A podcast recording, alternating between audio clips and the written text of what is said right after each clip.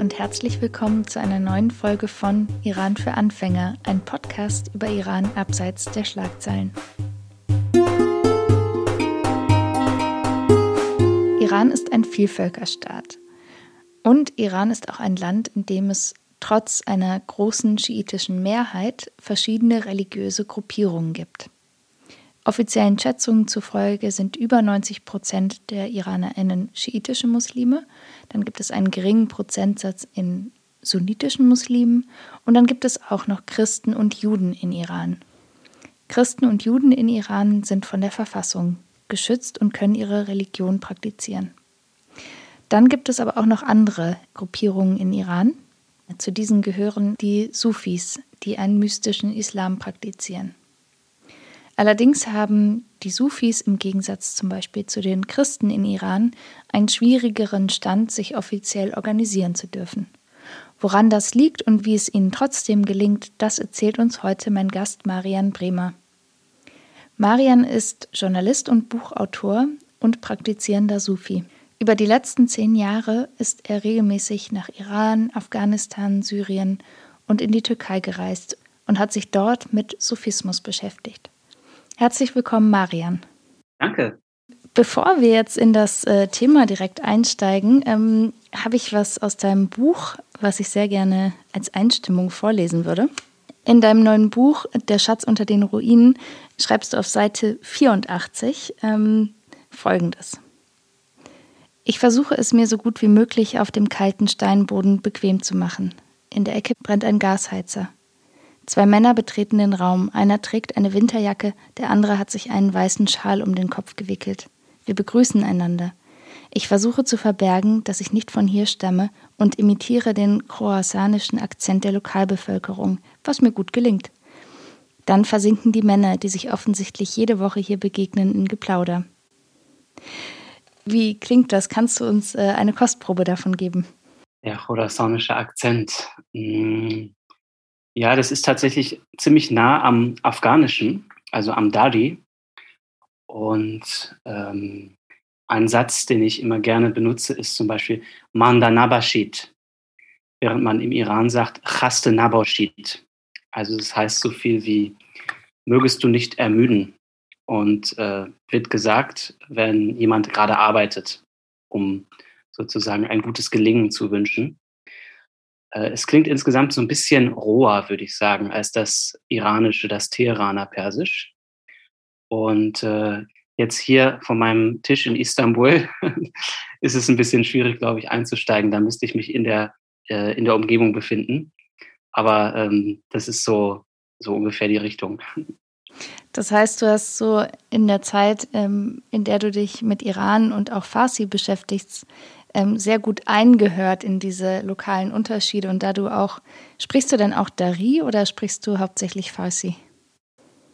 Ich war ja, ähm, ich glaube, vier oder fünf Mal in Afghanistan und habe dadurch einfach übers Ohr viel Dari mitbekommen. Und Dari und Farsi ähneln sich ja sehr. Ich vergleiche das immer so ein bisschen mit Deutsch und Schweizerdeutsch. Ich habe, glaube ich, schon immer so die Fähigkeit gehabt, mich ziemlich gut so Chamäleonartig anzupassen. Imitiere dann den Akzent und so ist es mir in Afghanistan auch oft gelungen, dass die Leute angenommen haben, dass ich einfach ein Afghane vom Dorf bin. Meistens dann aus der Region Panjshir oder Badakhshan, das sind so die Gegenden in den Bergen, wo die Leute auch sehr hellhäutig sind. Und das ist mir dann immer ganz gut gelungen, das als Tarnung durchgehen zu lassen. Was sind dann so, was sind die Momente, wo du dann in Anführungszeichen aufgeflogen bist? Ja, je nachdem, wie tief dann das Gespräch sich entwickelt, ähm, kann dann mein Gegenüber natürlich schon irgendwann merken, naja gut, der ist vielleicht doch nicht von hier. Aber so, ich sag mal, eben auf dem Niveau von Gesprächen im Taxi, ähm, wenn man einfach nur Floskeln austauscht oder ähm, sich gerade irgendwie äh, übers Wetter unterhält, dann äh, ist es meistens eigentlich, äh, habe ich meistens es geschafft, nicht zu zeigen, dass ich Ausländer bin, was in Afghanistan durchaus von Vorteil sein kann. Mhm. Bevor wir da auf die, diese ganzen vielversprechenden ähm, Geschichten hinter diesen Reisen auch eingehen, ähm, machen wir nochmal einen Sprung zurück. Und zwar, wenn du Persisch derart gut beherrschst und eben auch Dari, dann steckt da ja auch auf jeden Fall eine Geschichte dahinter. Wann warst du denn das erste Mal in Iran und warum überhaupt? Ja, das ist eine Frage, die mir oft gestellt wird. Ich hole da meistens ein bisschen aus. Ich erzähle erstmal von meiner Kindheit. Gerne. Ich bin, in, ich bin in einer Familie aufgewachsen, die erstmal sehr reisefreudig ist. Und außerdem war da immer ein Element von östlicher asiatischer Spiritualität. Meine Eltern sind Yoga- und Meditationslehrer. Und dadurch sind wir, als ich Kind war, oft in Indien gewesen. Das erste Mal, da war ich äh, vier und äh, wir sind dann fast jeden Sommer äh, immer wieder in Indien gewesen. Und dadurch war dieses Element des Ostens und auch der östlichen Spiritualität schon immer in meinem Leben enthalten. Und ich kann mich entsinnen, wenn ich aus dem Fenster geschaut habe im Flugzeug, habe ich mich immer gefragt, was sind eigentlich diese Länder, die zwischen Deutschland und Indien liegen? Dann oben, von oben geguckt auf die Berge, auf die Wüsten. Und da hat sich so eine Neugier in mir entwickelt. Und ich habe dann, das war so hm, in der Oberstufe kurz vorm Abitur angefangen, auch Bücher zu lesen über den Orient, zuerst über Syrien, was mich dann 2009 ähm, auf meine Syrienreise, die ich auch im Buch beschreibe, geführt hat. Und 2010 kam dann der Iran hinzu. Ich bin 2010, das war das Jahr meines Abis, über Land von Deutschland nach Indien gereist. Das war so ein Traum, irgendwann mal auf der Route der Hippies zu reisen, so wie die das damals in den 60ern gemacht haben, ohne Flugzeug von Deutschland, Deutschland nach Indien zu reisen. Und da kommt man, das ist die üblichste Route, kommt man eben durch den Iran. Und der Iran war ein Land, auf das ich sehr, sehr neugierig, sehr gespannt war und ähm, war dann einen Monat dort. Das war im Herbst 2010 und hatte gleich vom Moment an, als ich das Land betreten habe, über die Grenze äh, aus der, aus der Osttürkei kommend, hatte ich von Anfang an das Gefühl, hier war ich schon mal. Irgendwas äh, hat sich sehr vertraut angefühlt. Das ist nichts, was ich von meinem Verstand her ähm, erklären kann. Es ist einfach so ein Gefühl gewesen. Sobald ich die Sprache gehört habe, als ich mit den Menschen gesprochen habe, so ein Gefühl, dass das kennst du von irgendwoher. Und äh, das, dieses Gefühl hat mich durch diesen ganzen Monat im Iran getragen. Und was dann zurückblieb, war eine pure Begeisterung. Äh, da wurde etwas entflammt in mir durch die vielen Begegnungen, durch die Gastfreundschaft. Das sind ja Dinge, die viele Iran-Reisende auch berichten. Aber es war so stark und hat so sehr in mir nachgewirkt, dass ich mich dann entschlossen habe, nach diesem Jahr, das war ein ganzes Jahr, dass ich unterwegs war, ich war dann noch ein halbes Jahr in Indien am Ende, dass ich mich entschlossen habe, dann bei meiner Rückkehr nach Deutschland Iranistik zu studieren äh, in Berlin und im Rahmen des Studios dann auch, äh, im Rahmen des Studiums dann auch 2013, 2014 ein Semester nach Teheran zu gehen, wo ich dann mein Farsi vertiefen konnte. Du hast ja gerade gesagt, Ende 2010 oder im Herbst 2010 warst du da. Der horcht natürlich auf, weil das ja im Land auch keine einfache Zeit war. Also 2009 gab es die sogenannte Grüne Bewegung und ähm, das zog sich ja dann über sehr große Proteste hin bis 2010. Und Ende 2010 waren so nach dem war so einer der Höhepunkte dieser Repression. Wie hat sich das denn angefühlt zu der Zeit, als du da warst? Und wie gehst du auch gerade, weil Iran jetzt kein so schönes als Reiseziel ist, es ist ja auch nicht einfach dahin zu reisen im Sinne von, man muss sich ja immer mit den ähm, politischen, sozialen Wirklichkeiten konfrontieren. Ja, das stimmt. Also das war mir sehr bewusst. Ich hatte auch 2009 dass diese Ereignisse um die Wahlfälschung, die, die es ja war, äh, und die Proteste, die dann hinterher äh, folgten, die habe ich sehr, ja, sehr mitverfolgt. Es waren auch die Anfänge meines Journalismus, wo ich angefangen habe, kleine Artikel hier und da zu schreiben. Ich habe dann tatsächlich auch, als ich im Iran war, mit meinen Couchsurfing-Hosts, ich war damals viel über Couchsurfing unterwegs, kleine Interviews geführt, um so die Stimmung einzufangen und habe dann natürlich schnell gemerkt, dass der, dass die Iraner oder vor allem die Iraner und Iranerinnen in den Städten ähm, einen ganz anderen Iran repräsentieren als der, der uns ähm, üblicherweise in den Medien serviert wird. Das weißt du ja auch. Und das war eigentlich so die, die Haupterkenntnis. Heutzutage ist das schon fast, äh, würde ich mal sagen, äh, fast schon eine Plattitüde unter jungen Leuten, dass man weiß, ja, der Iran ist eigentlich gar nicht so wie, wie er gezeigt wird. Es gibt ja inzwischen so viele Reisevideos auf YouTube von Leuten, die im Iran waren und die beweisen wollen, dass der Iran ganz anders ist. Aber 2010 war das noch nicht, war diese, diese Bewegung noch nicht so stark. Und so habe ich mich doch erstmal noch so ein bisschen als Pionier gefühlt und auch ähm, mit einer Mission, mit der Mission, ein anderes Bild des Iran rüberzubringen. Ein Bild, was eben auch nicht nur auf die Politik gerichtet ist, weil ja die Politik, ähm, würde ich sagen, gerade in Deutschland erstmal so die erste äh, Linse ist oder der, der erste Rahmen, mit dem man auf ein Land blickt. Was ja auch nicht falsch ist. Die Politik ist ja auch ein sehr wichtiger Bereich und äh, hat Einfluss auf unser Leben. Aber er ist eben auch nicht der einzige Bereich.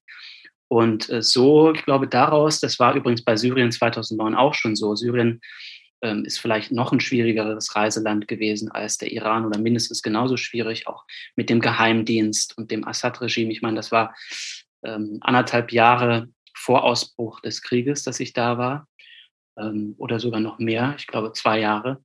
Aber auch da in Syrien hat mich im Grunde auch das interessiert, was jenseits dieser politischen Narrative von, von einer Diktatur existiert und was, was eben die Menschen ausmacht. Und das, das zieht, zog sich dann eigentlich auch durch ähm, in den Anfangsjahren in meinem Schreiben, dass ich immer versucht habe, andere Themen auch hervorzubringen. Und da kam dann eben der Sophismus äh, in den Fokus als äh, Brille auf diese Kulturen, ähm, von der bei uns wenige Menschen nur wissen.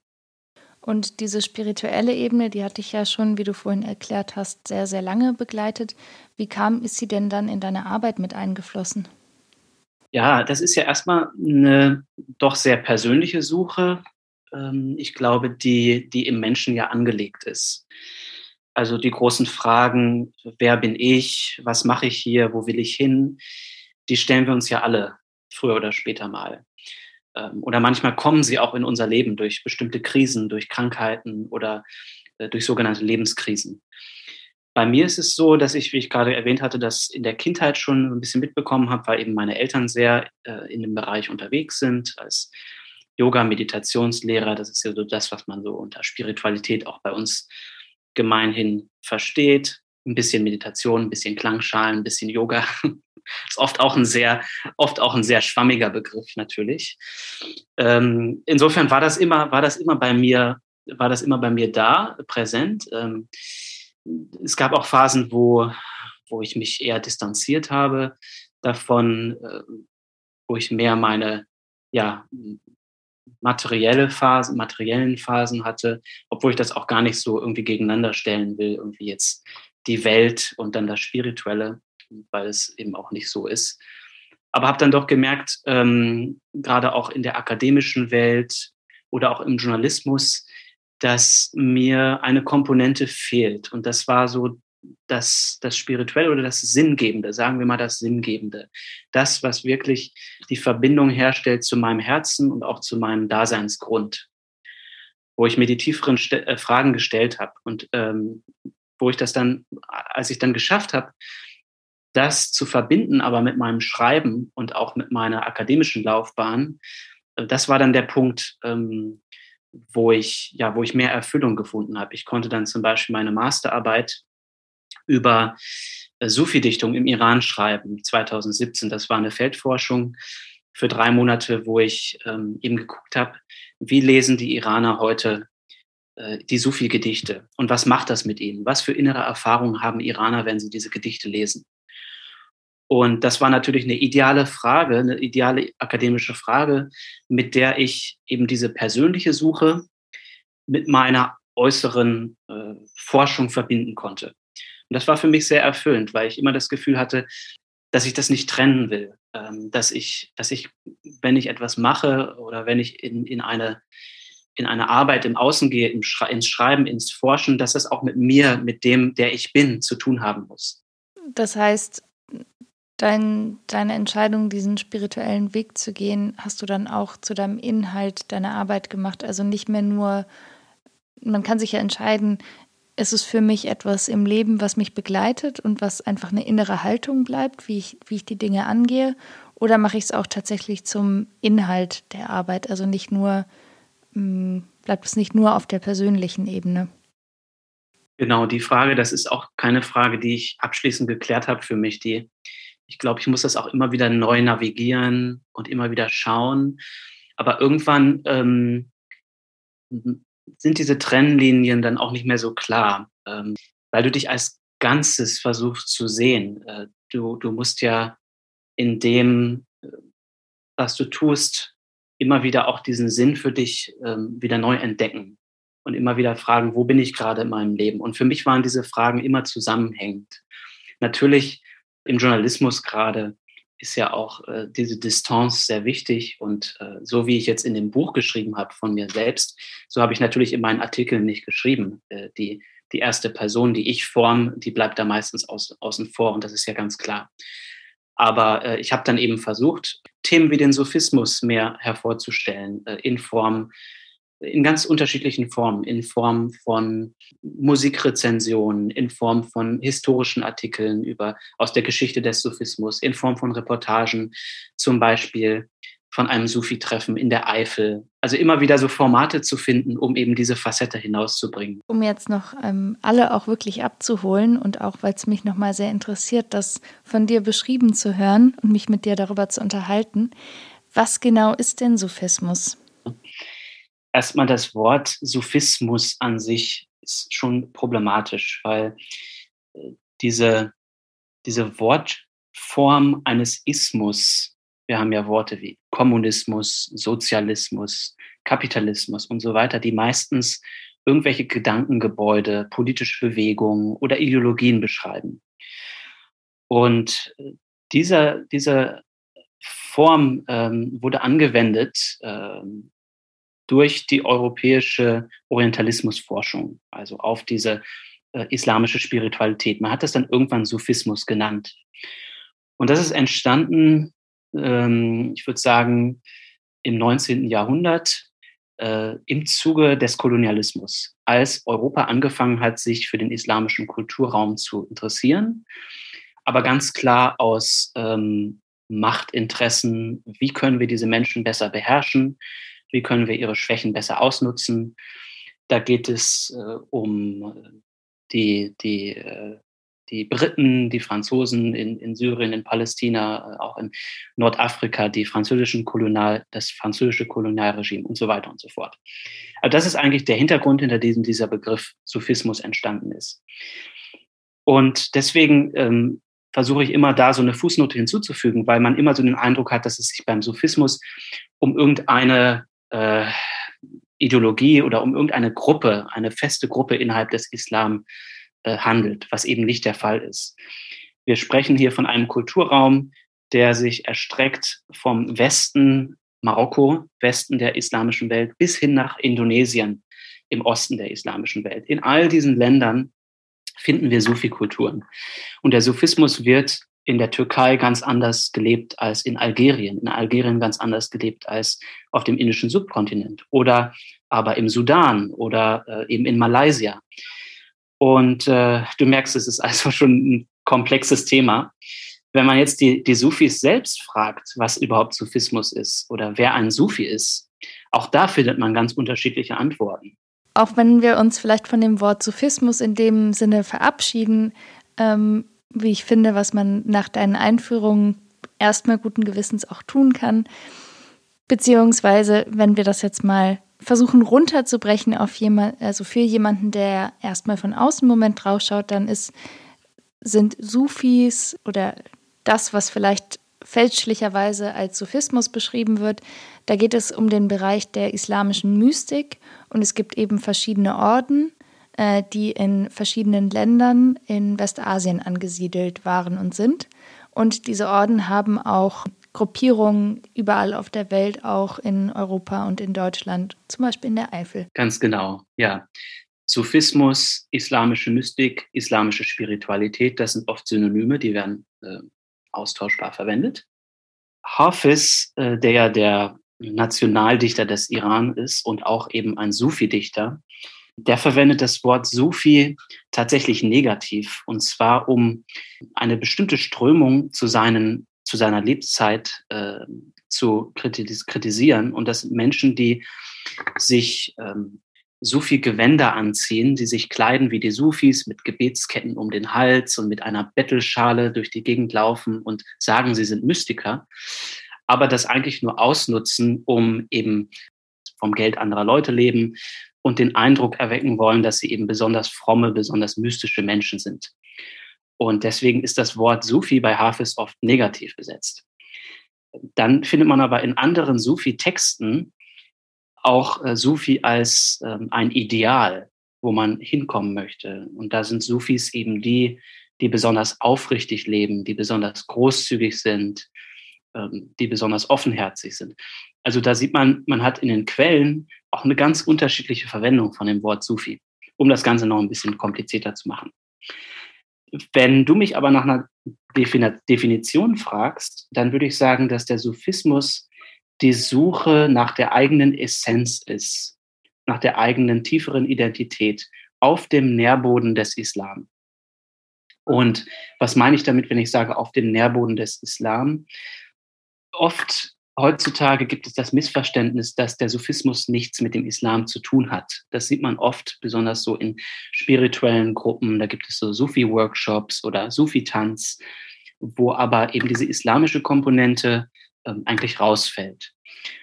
Und deswegen kann man sagen, also man kann klar sagen, alle Sufis, die sich traditionell als Sufis bezeichnen, sind auch Muslime. Das heißt, sie nehmen den Koran, sie nehmen die Hadith, das sind die Aussprüche von Mohammed oder auch Praktiken wie das Ramadan-Fasten, ähm, nehmen diese, diese Elemente des Islam aber sehen sie nicht als Regeln, die von oben befohlen sind. Und wir machen das eben, weil wir das so gelernt haben von uns und von unseren Familien und weil Gott uns sonst bestraft. Das ist nicht die Ebene, sondern sie nehmen das als Werkzeuge der Selbstfindung oder mh, hm, als Werkzeuge der eigenen Transformation. Und man spricht da oft davon, das Ego zu überwinden oder das Ego zu zähmen da ist eine ganz andere Herangehensweise. Aber man muss eben trotzdem noch diese Verbindung zum Islam sehen. Und äh, das ist besonders bei Rumi ja ein kritisches Thema, wenn wir jetzt mal über Rumi sprechen wollen. Da würde ich dich bitten, das hast du so schön, finde ich, in deiner Einführung geschrieben, wenn du uns den Teil vielleicht einmal vorlesen magst. Die Weisheit Rumis ist in der englischsprachigen Welt inzwischen so berühmt, dass sich Brad Pitt einen Rumi-Spruch auf den Bizeps tätowieren ließ und Beyoncé einen ihrer Zwillinge Rumi nannte. Allerdings sind die meisten der Verse, die in den letzten Jahren im Westen populär wurden, nicht direkt aus dem Persischen übertragen, sondern Versionen, die auf akademischen Übersetzungen aus dem frühen 20. Jahrhundert basieren. Moderne Rumi-Zitate sind häufig ihrer islamischen Symbolik entledigt. Rumi wurde damit zwar bei einem Riesenpublikum bekannt, verlor jedoch seine spirituellen Wurzeln. Jeder, der sich näher mit Rumi auseinandersetzt, wird schnell erkennen, dass die austauschbaren New Age-Aphorismen, die heute millionenfach auf Facebook-Wänden unter Rumis Namen kursieren, wenig mit ihrem eigentlichen Urheber zu tun haben. Das Problem mit der Entislamisierung von Rumi ist, dass wir dem Islam absprechen, jemanden wie Rumi hervorgebracht zu haben. Wir können Rumi nicht in Einklang bringen mit unseren tendenziösen Zerrbildern des Islam, die auf fataler Unkenntnis beruhen. Indem wir ihn zu einem säkulär, säkularen Humanisten erklären, verschleiern wir den Blick auf den echten Rumi und verbauen uns einen tieferen Zugang zu seinen Lehren, die bis heute von großer Relevanz sind. Gleichzeitig nehmen wir uns die Chance, einen anderen Islam zu entdecken. Wer war Jalaluddin Rumi? und was bedeutet er den Menschen im Herzen der islamischen Welt? Über einen Zeitraum von zehn Jahren bin ich in den Spuren von Rumi durch Afghanistan, Iran, Syrien und die Türkei gereist. Dabei lernte ich mit Rumi als meinem inneren und äußeren Reiseführer zwischen Kabul und Istanbul eine Geografie kennen, die mir immer mehr zur Heimat wurde. Vielen Dank. Bevor ich jetzt mit meinen Fragen weiter einsteige, möchte ich dir das Versprechen abnehmen, dass du dieses Buch irgendwann mal einliest. Cool. Ja. Warum nicht? Also du bist durch, du bist, wie wir ja vorhin schon hatten, durch all diese Länder gereist über einen sehr langen Zeitraum, über diese zehn Jahre hinweg, ähm, was ja für, ich bin genauso alt wie du, äh, gleicher Jahrgang, würde ich mal sagen, doch auch irgendwie beachtlich ist, diese ganzen Reisen über so einen langen Zeitraum zu strecken und da so einen, ja, einen, einen starken Weg äh, darin gefunden zu haben. Und wir fokussieren uns jetzt hier und heute vor allen Dingen auf diese Reise durch Iran. Wie ist dir denn ähm, Sophismus in Iran ich hoffe, seitdem du das erklärt hast mit dem äh, Hintergrund, ich weiß nicht, welches Wort ich besser benutzen sollte als Sophismus. Vielleicht hast du einen Vorschlag. Ich muss es ja irgendwie herunterbrechen, um irgendwie wortfähig zu bleiben, aber mir, mir schmeckt dieses Wort nicht mehr. Hast du einen Vorschlag, was ich statt Sophismus sagen kann? Ja, es tut mir leid, dass ich dir den Geschmack verdorben habe. Hast du ja aus einem guten Grund getan. Genau, der Job von uns Journalisten und äh, Forschern ist ja auch zu differenzieren. Aber mangels eines besseren Begriffes äh, benutze ich das Wort Sophismus auch. Ich habe es auch im, äh, im Buch benutzt und deswegen ist es völlig okay. Es gibt äh, auf Persisch noch das schöne Wort Irfan. Und Irfan bedeutet so viel wie Wissen oder Kenntnis. Und also wenn man Sophismus auf Persisch übersetzt, dann sagt man eigentlich immer Irfan. Vielleicht kannst du das, vielleicht magst du das auch mal verwenden. Aber ansonsten ist Sophismus auch völlig okay. Dann spreche ich, versuche ich ab jetzt von Irfan in diesem Gespräch zu sprechen, denke aber, dass ich in anderen Gesprächen mich weiterhin auf Sophismus beziehen muss, um sprachfähig zu bleiben. Aber wer weiß, du hast auf jeden Fall was angestoßen. Aber zurück zu der Frage, wie ist dir denn Erfan dann eben auch in Iran begegnet und vielleicht auch nochmal so zur Einordnung, bevor du da ins Detail gehst, warum ähm, ist es vielleicht auch nicht unproblematisch, in Iran nach Erfan zu suchen? Also Irfan ähm, ist im Iran ein sehr gängiger Begriff den fast jeder in den Mund nimmt. Es ist viel gängiger als das Wort Spiritualität bei uns oder das Wort Mystik bei uns, obwohl Spiritualität inzwischen auch schon sehr gängig ist bei uns.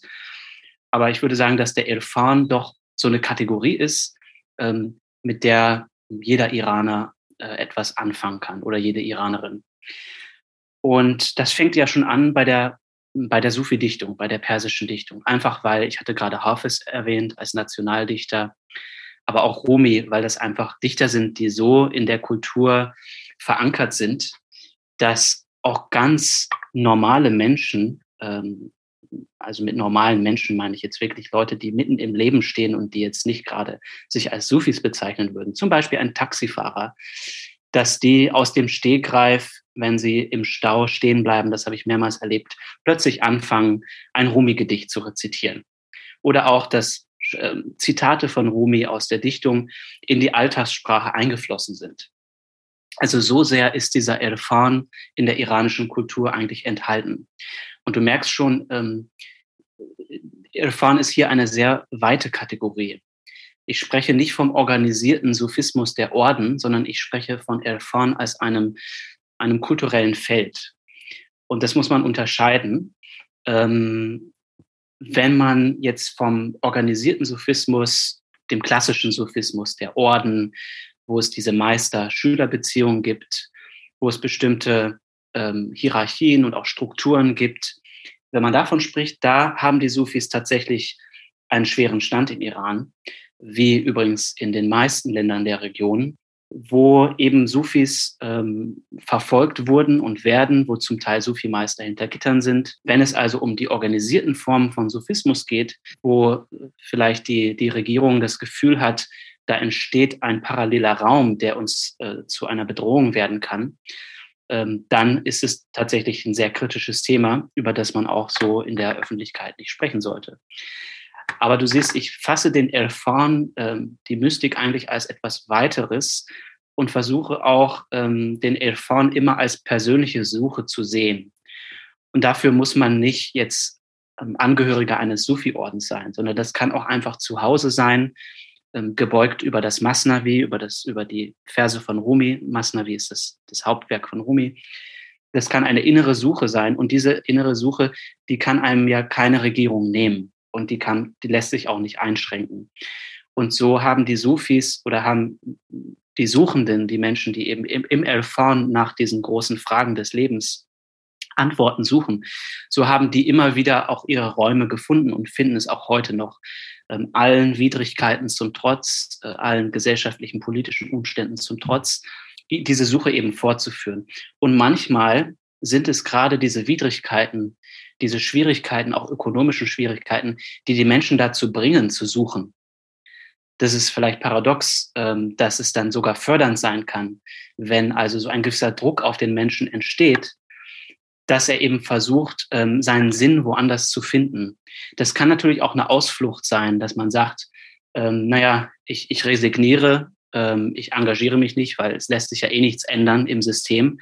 Deswegen gehe ich mal nach Hause und, äh, und suche Trost in der Sufi-Dichtung. Das ist dann natürlich auch keine gesunde Herangehensweise. Aber so, eine, so ein gewisser Druck, das sieht man ja auch im iranischen Kino zum Beispiel, wie unter Druck eben auch eine, eine neue Kreativität entstehen kann. Und so würde ich das sagen, ist es auch ähm, in der Sufi-Suche der Fall, dass, dass viele Menschen eben, äh, weil sie so desillusioniert sind von dieser, dieser politischen Form des Islam, ähm, die nichts zu tun hat mit dem, was den Islam im spirituellen Kern ausmacht. Eine totale Instrumentalisierung des Islam und eine Verflachung des Islam auf eine bestimmte Ideologie, die eben diesem politischen System nützt. Und äh, da gibt es dann zwei Wege. Manche Menschen, die lehnen den Islam komplett ab, werden zu Atheisten, werden manchmal sogar islamophob. Es gibt ja auch Iraner, die dann ähm, in den USA landen oder in Europa und ähm, sich dann äh, Islam, islamophoben Bewegungen anschließen. Einfach aus diesem Trauma heraus, ja, reaktionär gegen den Islam aufzubegehren gegen das, was ihnen als Islam präsentiert wurde. Ich will gar nicht sagen den Islam, sondern das, was ihnen präsentiert wurde. Oder es gibt auch Menschen, die dann eben über Umwege, und diese Umwege führen manchmal durch Indien. Ja, ich habe Iraner kennengelernt, die waren dann in Ashrams, die haben meditiert, die haben Yoga äh, praktiziert und haben dann irgendwann gemerkt, aha, wir haben ja da auch was in unserer eigenen Kultur und haben dann angefangen, Rumi zu lesen und haben gemerkt, aha, da ist ja ein anderer Islam. Äh, schauen wir doch mal, wie Rumi, wie Hafiz, äh, wie diese Meister, diese Dichter den Islam gelebt haben. Und was ist passiert, dass wir das heute nicht mehr haben oder dass uns heute so ein anderer Islam präsentiert wird? Und eben da zu schauen und da zu differenzieren und den Islam wieder mehr ähm, ja, in seiner spirituellen Essenz zu leben und da die Antworten rauszuziehen. Und da gibt es doch viele junge Iraner, die sich auf diese Suche begeben haben. Ähm, Rumi ist ein Bestseller, seit Jahren im Iran. Also wenn du durch die Enqalab-Straße gehst äh, im Zentrum von Teheran, wo sich diese ganzen Buchläden befinden, gegenüber von der Universität Teheran, dann siehst du äh, in, in jeder Auslage im Schaufenster zuerst das Masnavi, äh, die, die, den Divan Hafiz, den Hafiz-Gedichtband sowieso, da sind Sufi-Bücher, sind, ähm, ja, sind, verkaufen sich wie warme Semmeln. Das zeigt einfach, dass gerade zu dieser Zeit im Iran auch das Interesse an den Sufis sehr gewachsen ist. Da bitte ich dich jetzt, das mal noch ein bisschen für mich zu sortieren. Und zwar einerseits, wenn ich das richtig verstanden habe, gibt es ein, ein breites Interesse an erfahren. Es gibt auch eine gewisse eine Nähe zu den Rumis Gedichten und es ist ja, gibt ja nicht nur Rumi, ähm, sondern auch Hafiz und ähm, auch noch andere.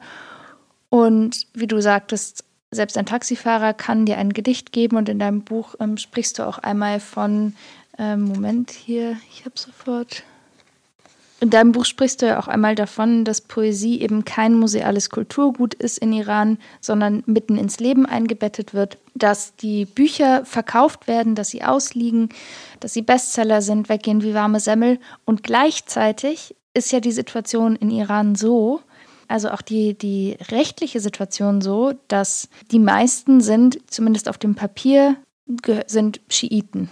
Und dann sind ja auch von der Verfassung her ähm, sind die jüdische, die jüdische Minderheit und die christliche Minderheit in Iran geschützt und sie dürfen ja de facto auch ihre Religion praktizieren.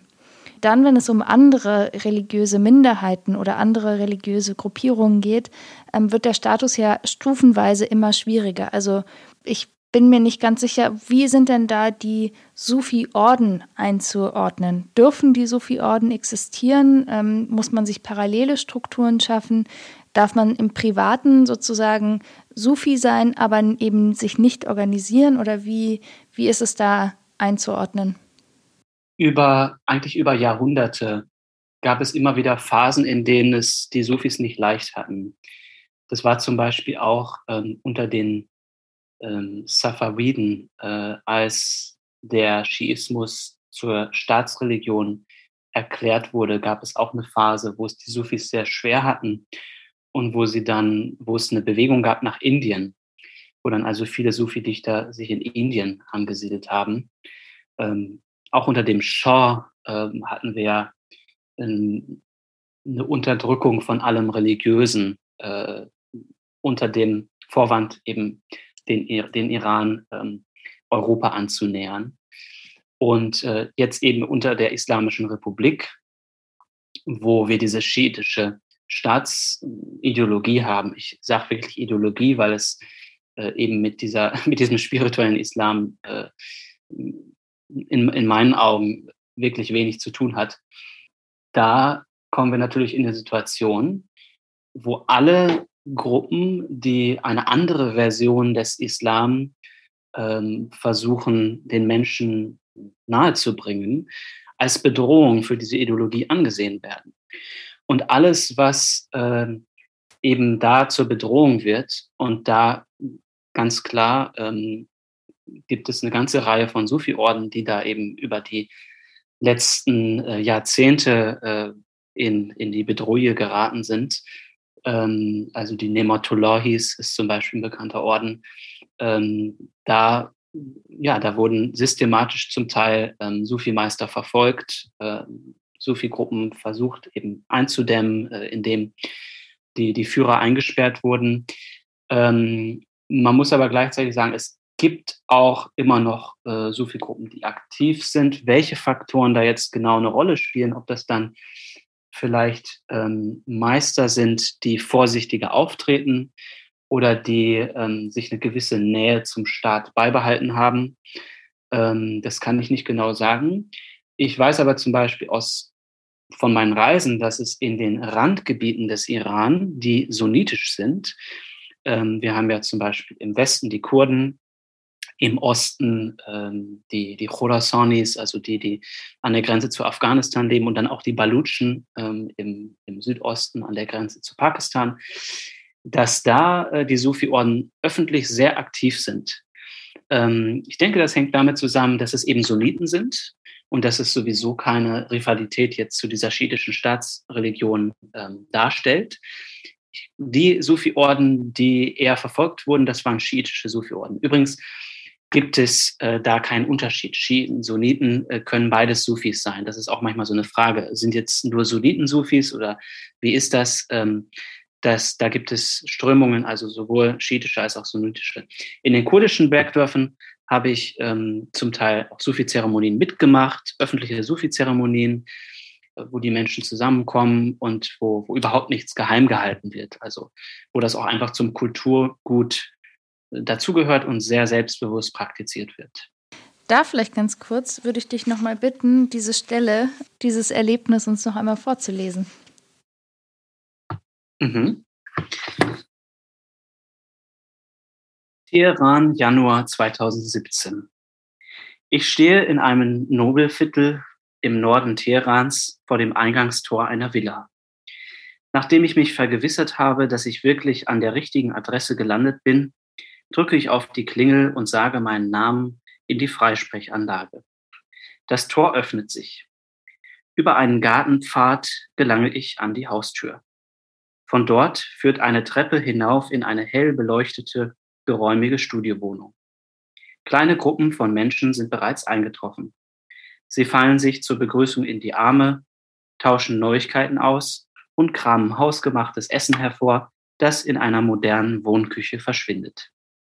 Viele der Besucher sind in weiße Leinenklamotten und kragenlose Hemden gekleidet, die mit persischen Kalligraphiebuchstaben verziert sind. Jemand erklärt mir, dass Weiß die Farbe der Reinheit sei. Schließlich drehten sich die Derwische in der Türkei auch in weißen Gewändern. Die Männer tragen in der Regel Bärte, einige eine lockige Haarpracht. Die meisten Frauen haben die im öffentlichen Raum vorgeschriebenen Kopftücher abgelegt. Das Atelier ist eklektisch bunt dekoriert.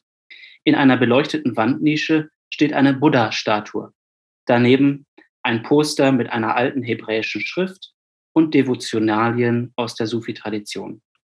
In der Mitte des Raumes befindet sich ein weißer Gebetsteppich, auf dem zehn Gedichtbände liegen, darunter Werke von Rumi, Hafiz, Attar, Khayyam und Shah Nematullah Wali. Der Boden ist mit Sitzkissen ausgelegt. Etwa 40 Menschen, Frauen und Männer zu gleichen Anteilen sind diese Woche erschienen, um an der Zeremonie aus Poesie, Musik und Derwisch-Drehen teilzunehmen. Der Gastgeber ist ein Arzt, der vor Jahren bei einem Besuch von Rumis Grab in Konya das Drehritual der Mevlevis erlebte und davon so berührt war, dass er beschloss, ein Stück dieser Tradition nach Teheran zu tragen. Über die Jahre hat sich ein fester Kern an Teilnehmern gebildet, von denen die meisten aus der iranischen Mittelschicht stammen. Um halb zehn werden die Lichter ausgeknipst und Kerzen angezündet. Nach einer Begrüßung verliest jemand Rumi-Verse, während ein anderer liebliche Melodien auf der Tambur, einer kurdisch-iranischen Laute, improvisiert. In der ersten halben Stunde tragen Besucher in einer spontanen Abfolge Gedichte aus dem Divan Shams vor. Einige rezitieren auswendig, andere lesen von den Displays ihrer Smartphones ab. Manche Zuhörer atmen tief ein und aus. Für alle hörbar, so als würde sich ihr Genuss allmählich steigern. Einige reagieren mit verzückten Ausrufen wie Ja Allah auf die Gedichte. Wenn in einem Vers der Name von Shamse Tabrizi erfällt, ertönt ein inbrünstiges Hu, die mystische Silbe und zuweilen auch Grußformel der Sufis. Hu ist das arabische Pronomen in der dritten Person Singular. Er repräsentiert die göttliche Allgegenwart. Langsam nimmt die Musik im Hintergrund an Tempo auf. Jemand spielt händewirbelnd auf der Daf, einer Rahmentrommel, die bei Derwisch-Zeremonien in Iran zum Einsatz kommt. Eine junge Frau, die ein schwarzes Kleid und eine indische Malerkette um den Hals trägt, steht auf und tritt in die Mitte. Sie verbeugt sich in alle vier Richtungen und fängt an, im Kreis zu wirbeln, wobei der Saum ihres Kleides durch die Luft fliegt. Nun werden die Stimmen in der Gruppe lauter und gehen in ein kräftiges Sickel über. Die Hitze nimmt zu.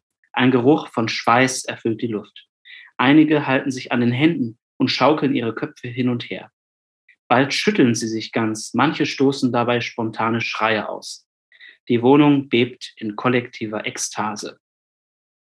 Als der Rausch nach etwa einer halben Stunde abgeklungen ist, singt die Frau, die sich zuvor gedreht hat, einen Kirtan, einen devotionalen Gesang aus Indien, gefolgt von weiteren Rumi-Versen und einem Schlussgebet. Nach dem Gebet stürmen die ersten bereits in die Küche, um das Buffet vorzubereiten. Andere meditieren noch. Zwei Frauen legen sich in den Armen und weinen. Doch bald schon kippt die andächtige Stimmung in den Modus, einer vergnügten Abendgesellschaft. Schmausen und Smalltalk erfüllen nun den Raum, so als handele es sich um eine völlig normale Dinnerparty. Das Gruppenritual an diesem Abend trägt so manche Züge herkömmlicher Sufi-Zeremonien. Doch die Sufi-Orden haben es seit Gründung der Islamischen Republik nicht leicht. Viele ihrer Meister wurden verfolgt, öffentliche Versammlungen zum Großteil verboten. Was von den alten Ordensstrukturen übrig blieb, bewegte sich in den Untergrund. In einem Land, in dem es zudem keine Diskos oder öffentlichen Räume für Formen kollektiver Trance-Erfahrung gibt, liegt der Reiz von Versammlungen wie dieser auf der Hand. Rumis Mystik ist ein gemeinsamer Nenner, der die Menschen zusammenbringt. Danke dafür. Um jetzt noch ein bisschen ein Bild zu bekommen, wie vielfältig auch die Begegnung mit äh, Erfan in Iran sein kann, würde ich dich bitten, einmal von Seite 87 bis 88 den ausgemachten Teil vorzulesen. Rosh Ahmadid, willkommen, ruft Besmel mehrmals, als er mich im Türrahmen empfängt. Besmel trägt einen Perohan Tumban und eine schwarze Weste. Auf dem Kopf sitzt der für diese Region charakteristische weiße Turban. Wie bei meinen letzten zwei Besuchen sind Besmels Augenränder mit Sorme bemalt, einem natürlichen Kajal, der aus dem Mineral Stibnit gewonnen wird. Der Überlieferung nach soll auch der Prophet Mohammed Sorme aufgetragen und es seinen Anhängern wegen der gesunden Wirkung für die Augen empfohlen haben. Ich stelle meine Schuhe vor der Wohnzimmertür ab und bemerke ein klaffendes Loch im Vordach. Die simple Dachkonstruktion hat dem Starkregen nachgegeben. Nun tropft es von oben auf den Lehmboden. Die Einrichtung von Bismails Wohnzimmer besteht aus Sitzmatratzen mit Kissen zum Anlehnen und einem Schrank, in dem ein kleiner Fernseher steht. Hemden und Handtücher hängen von hölzernen Haken. Ein Bettlaken dient als Vorhang. Zwischen den weiß getünchten Wänden ist ein altes Stromkabel gespannt, von dessen Mitte eine Glühbirne baumelt. Die gewölbte Zimmerdecke hat feine Risse. Besmels Frau sitzt an der Türschwelle zur Küche und serviert Tee. Ich erkundige mich nach ihrer Gesundheit. Alhamdulillah, entgegnet die gebückte Greisin. Preis sei Gott. Und schafft einen Teller mit Gebäckstücken, dazu Bonbons und ein Schälchen mit Sonnenblumenkernen heran. Gott zu danken, auch wenn das Befinden offenkundig nicht sonderlich gut ist, gehört zu den Tugenden des Sufi-Lebens. Gestern hatte ich einen Traum, dass etwas Gutes passieren wird, sagt Bismil zu Beginn unseres Gesprächs. Und jetzt bist du hier. Bismil fasst seine Lebensphilosophie mit einem einfachen Reim zusammen. Yek soat sohbat, kore sat sol ebodat. Eine Stunde des spirituellen Gesprächs gleicht 100 Jahren Gottesdienst. Die Präsenz, die hinter Besmels Worten liegt, lässt das Gesprochene unmittelbar in mein Herz eindringen.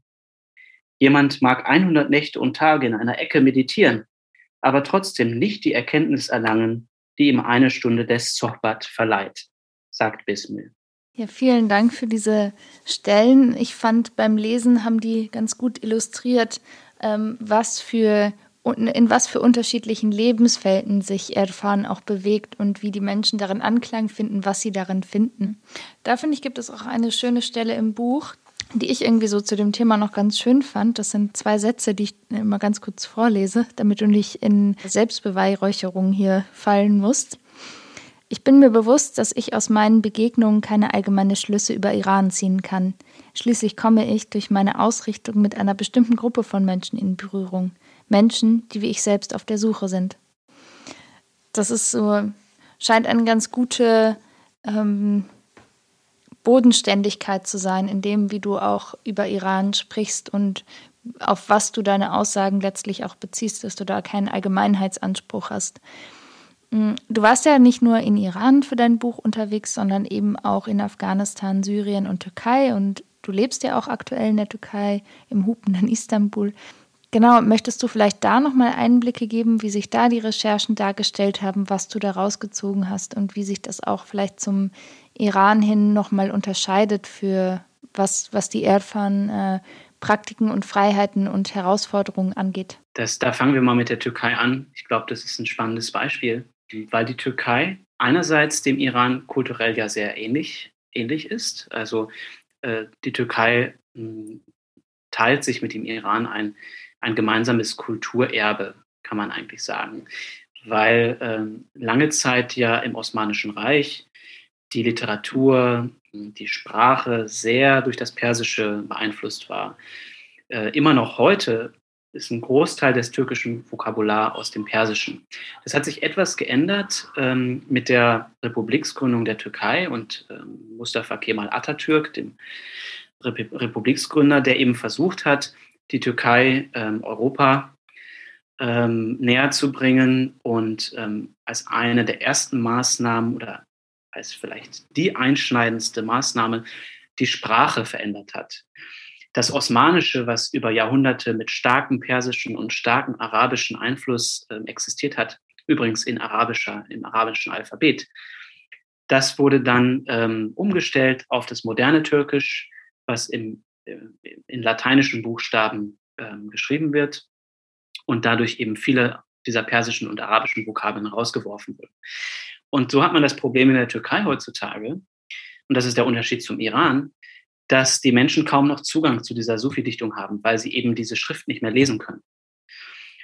äh, wenn man heute durch Istanbul läuft, ähm, diese Friedhöfe sieht, diese Sufi-Friedhöfe, die es überall gibt, ähm, zum Beispiel äh, am Goldenen Horn äh, im Stadtteil Eyüp, das ist ein sehr bekannter Friedhof, wo auch viele Touristen hinkommen, dann sieht man immer noch ähm, die osmanische Schrift und sieht, wie, wie sehr sich das dem Persischen ähnelt. Ich bin oft mit Iranern durch Istanbul gelaufen, die, die dir das vorlesen können, was dort auf diesen Grabsteinen steht, aber Türken können es eben nicht lesen.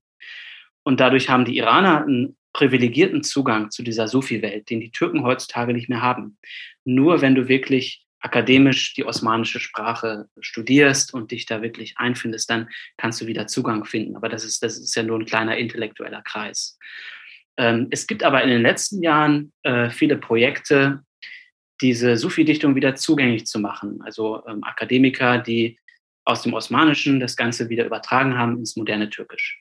Und das ist ähnlich, da sehe ich wieder eine Parallele zum Iran, dass es auch in der Türkei in den letzten Jahren ähm, wieder so eine Wiederentdeckung, so eine Renaissance des Sufismus gibt.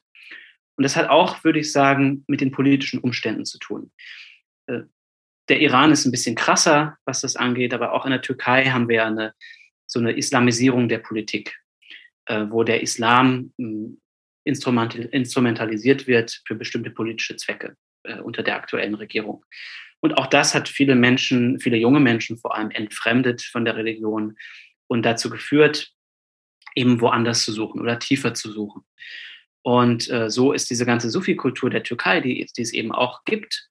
Ähm, da gibt es eine ganze Reihe von türkischen Sufi-Dichtern, die bei uns viel weniger bekannt sind. Ähm, so ist da auch eine, Neu äh, eine Neugier entstanden ähm, in den letzten Jahren. Und äh, so gibt es eben auch solche Sufi-Treffen, wie ich sie in Teheran beschrieben habe. Gibt es sie in Istanbul, gibt es sie in Konya, in anderen Städten, wo junge Leute zusammenkommen und eben versuchen, diese Spiritualität äh, zu leben. Und vielleicht noch zu ähm, Afghanistan und Syrien? In Afghanistan, da hatte ich ja gerade schon ein bisschen diese Situation beschrieben, wo ich in Rumis Geburtsort war und ja, wo nichts mehr zu spüren war vom Geiste Rumis und wo ich eigentlich nur das Gefühl hatte, äh, hier ist eine sehr männerdominierte und sehr eng äh, fundamentalistische Gesellschaft äh, oder Stimmung. Ich, ich kann es gar nicht so richtig festmachen, aber äh, wie ich mich so durch den Bazar bewegt habe, äh, die Blicke auf mir gespürt habe, da merkte ich, ja, da, da, ist wenig zu spüren eigentlich vom, von diesem ähm, Freigeist, den Rumi auch verkörpert hat. Äh, und Afghanistan muss man einfach natürlich vor dem Hintergrund dieser schrecklichen äh, Kriegsjahrzehnte sehen, die letzten über 40 Jahre jetzt inzwischen, ähm, die Afghanistan gelitten hat unter diesen äh, diversen Kriegen. Zuletzt eben mit den, mit den Taliban, mit der Wiedereroberung ähm, Afghanistans durch die Taliban stückweise und dann jetzt im letzten Sommer eben dann komplett ähm, wo einfach eine, eine Form eben des Islam hm, propagiert wird, die natürlich mit dem Geist der Sufis überhaupt nichts zu tun hat, die auch sehr naiv ist, weil eben viele der Taliban selbst auch hm, ja wenig eingedrungen sind eigentlich in die in die islamische Tradition, nichts davon wissen, dass Afghanistan eben über Jahrhunderte lang eine Wiege der Mystik war, ähm, ist in der Region geboren, aber eben auch andere Mystiker, andere große Mystiker. Äh, Herat äh, im, West, im Westafghanistan ist so die Kultur, kulturelle Hauptstadt Afghanistans, wo eben viele Sufis auch begraben liegen und wo es eine sehr starke Sufi-Tradition gegeben hat. Und es gibt immer noch vereinzelt einzelne, einzelne so Sufi-Orden, die aktiv sind. Aber ähm, eben durch die Kriege sind viele Menschen geflohen. Ähm, und da hat eben diese Sufi-Kultur sehr, sehr stark drunter gelitten. Dann kommen wir noch zu Syrien. Syrien ähm, ist ja auch im Buch ein Kapitel, weil eben Romi eine Zeit lang ähm, in Syrien studiert hat. Das kann ich vielleicht noch hinzufügen, hatte ich glaube ich noch nicht erwähnt, dass Rumi ja eben auch ein, ein Islamgelehrter war. Er, er hat die, iranisch, äh, die, die islamischen äh, Grundlagen gelernt, eben das Koranstudium, äh, die Hadiths, ähm, die, die, das islamische Recht und so weiter. Und dar, darauf aufbauend dann aber die Mystik für sich entdeckt durch seinen Lehrer Shams, wie ich das ja im Buch beschreibe. Und ähm, ja, Syrien habe ich 2009 erlebt, also gut zwei Jahre vor dem Ausbruch des Bürgerkrieges, wo mir schon von Anfang an gesagt wurde, bevor ich nach Syrien gereist bin, ähm, über zwei Dinge solltest du nicht sprechen, wenn du in Syrien bist, Religion und Politik. Und mein, mein Thema, äh, zu dem ich recherchieren wollte für diese Studienstiftung, hatte ich ja erzählt, das war das ähm, Zusammenleben der Religion, das interreligiöse Zusammenleben. Und wie soll ich jetzt in Syrien zu diesem Thema recherchieren, wenn ich nicht über Religion sprechen darf? Das war natürlich am Anfang so eine Frage für mich, aber habe dann doch meine, so meine Wege gefunden, mich zu navigieren und über da durchzulavieren und über Kontakte bin ich dann auch an die richtigen Menschen geraten. Wieder so ein bisschen, wie ich gerade zum Iran gesagt habe, dass ich das Gefühl habe, dass sich die Türen mir geöffnet haben, ohne dass ich das wirklich geplant habe im Voraus. Und so, ich, so konnte ich dann eben ähm, auch zehn Tage in einer Sufi-Moschee in Aleppo äh, übernachten, was ich mir nie hätte träumen lassen, ähm, was sich ja auch völlig unerwartet ergeben hat für mich. Ähm, und da habe ich so viel Leben äh, miterlebt im, in der Struktur einer Moschee. Also man hat also den Rahmen einer Moschee, einer Moscheengemeinde, wo dann aber bestimmte ähm, Rituale, so viele Rituale integriert waren in dieses ähm, Moscheeleben. Aber ich merkte doch, dass ähm, das Ganze so ein bisschen mit Low Profile, also wie sagt man auf Deutsch, also so ein bisschen verdeckt, ähm, um, ohne aufzufallen, ähm, das gelebt wurde. Und man war sich doch sehr bewusst, wo sind die Grenzen ähm, und eine, eben eine der Grenzen oder eine der, der roten Linien ist halt, dass man sich zu dem, äh, zu dem äh, System Assad bekennt und da eben auch seine Verbindungen hält. Und so denke ich, hat eben die, die Verwaltung der Moschee oder der oberste, oberste Sheikh, der musste sich halt dort auch mit der Regierung äh, gut halten. Ähm, natürlich mit dem Krieg ist alles äh, ist alles zusammengebrochen. Aleppo, wissen wir ähm, aus den Nachrichten, ist die Stadt, äh, die am schlimmsten verwüstet wurde, ähm, wo ja vorher eine sehr starke Sufi-Kultur existiert hat.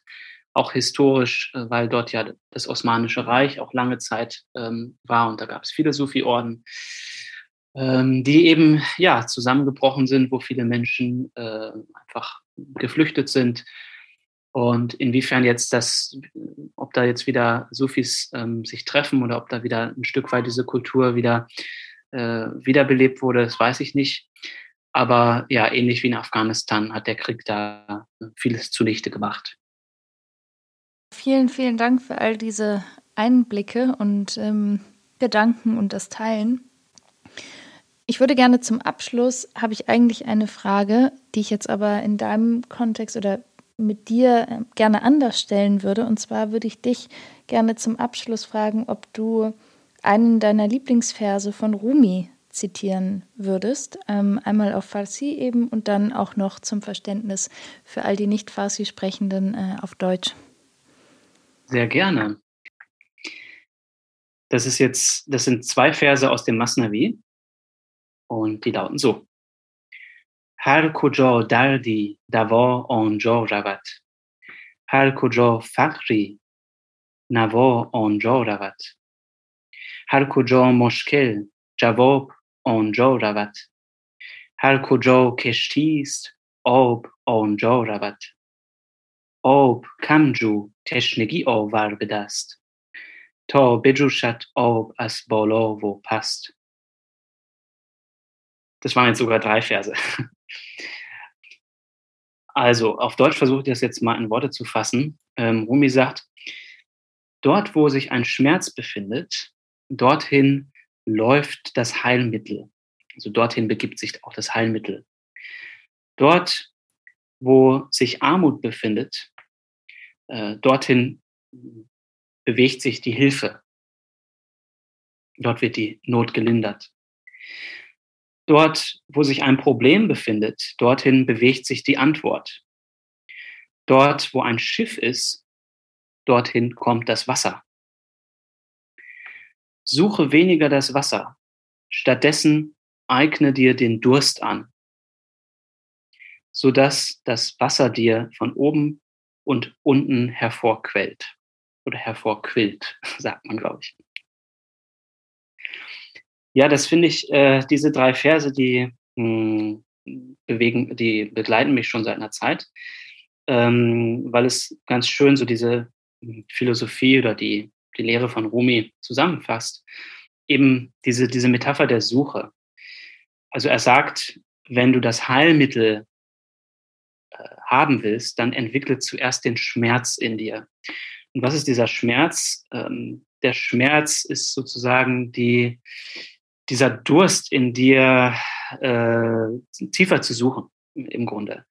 Das, das kann der Schmerz sein von jemandem, der nicht erfüllt ist in seinem 40-Stunden-Job und merkt, was mache ich hier eigentlich in meinem, von, von abends bis morgen in meinem Büro.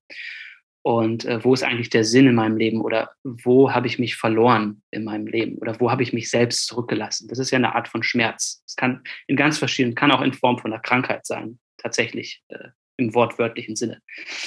Dieser Schmerz, diese Suche, äh, wenn du das in dir ähm, kultivierst sozusagen oder entwickelst, dann wird äh, das Heilmittel oder die Antwort automatisch dich suchen, wird auf dich zukommen. Also sagt er äh, eigentlich als Weg, den er uns an die Hand gibt, nicht äh, etwas zu suchen oder irgendeinem Ziel hinterher zu rennen, sondern im Grunde diese Fragen zu stellen in uns, diese Fragen am Leben zu erhalten, diese Suche am Leben zu erhalten. Und dann mit dieser Einstellung oder mit dieser Intention in dir die Antworten äh, von selbst anzuziehen. Ähm, und äh, ja, das finde ich immer eine ganz gute Erinnerung, weil man sich ja auch manchmal so ein bisschen äh, ja, mh, hm, verlieren kann irgendwie in, in der Story, dass du, dass du irgendwas suchen musst, ich muss irgendwas erreichen oder muss irgendein, irgendein Ziel hinterherlaufen. Nein, bleib einfach bei dir selbst, äh, kultiviere diesen Durst, diese Fragen in dir und dann, dann will das Leben dir die, die richtigen Dinge präsentieren. Vielen, vielen Dank dafür. Ja, das war ein sehr inspirierendes Gespräch, bei dem ich mir sicher bin, dass es noch eine Weile nachklingt und wo wir auch mit Sicherheit nicht über alles gesprochen haben, wo, was es zu diesem Thema zu sagen gibt. Aber das war ja auch nicht das Ziel, sondern es ging ja um einen Eindruck, um Geschichten, um ein Gefühl ähm, und Bilder zu entwickeln dafür, wie Erfan oder eben das Sufitum in Iran lebt und weiterlebt. Und das hat ja auch mit dem zu tun, wie es drumherum äh, gelebt wird. Und ja, da möchte ich mich auf jeden Fall sehr, sehr herzlich bedanken für deine Ausführungen. Sehr gern geschehen und ich danke dir für deine äh, Neugier und deine spannenden Fragen.